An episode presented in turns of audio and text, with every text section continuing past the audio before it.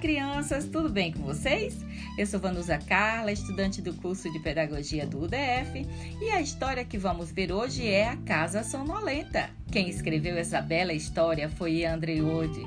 É uma história para criança de 4 a 6 anos de idade, e ao final teremos uma atividade, um desafio.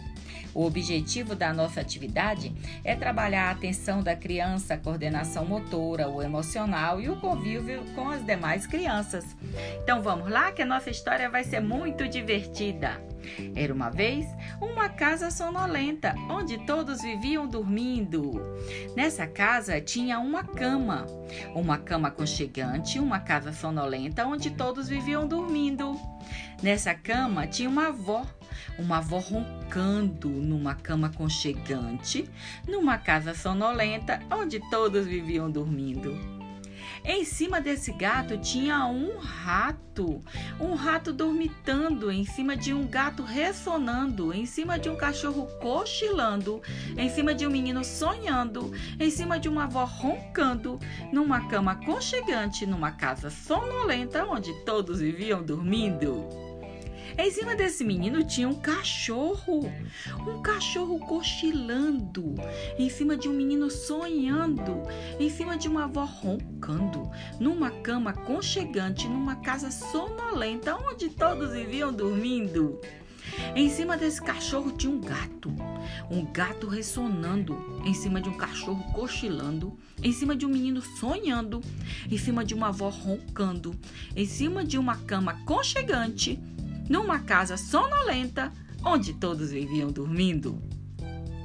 Em cima desse gato tinha um rato, um rato dormitando, em cima de um gato ressonando, em cima de um cachorro cochilando, em cima de um menino sonhando, em cima de uma avó roncando, numa cama conchegante, numa casa sonolenta onde todos viviam dormindo.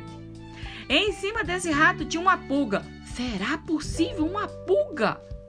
Uma pulga acordada, em cima de um rato dormitando, em cima de um gato ressonando, em cima de um cachorro cochilando, em cima de um menino sonhando, em cima de uma avó roncando, numa cama conchegante, numa casa sonolenta onde todos viviam dormindo.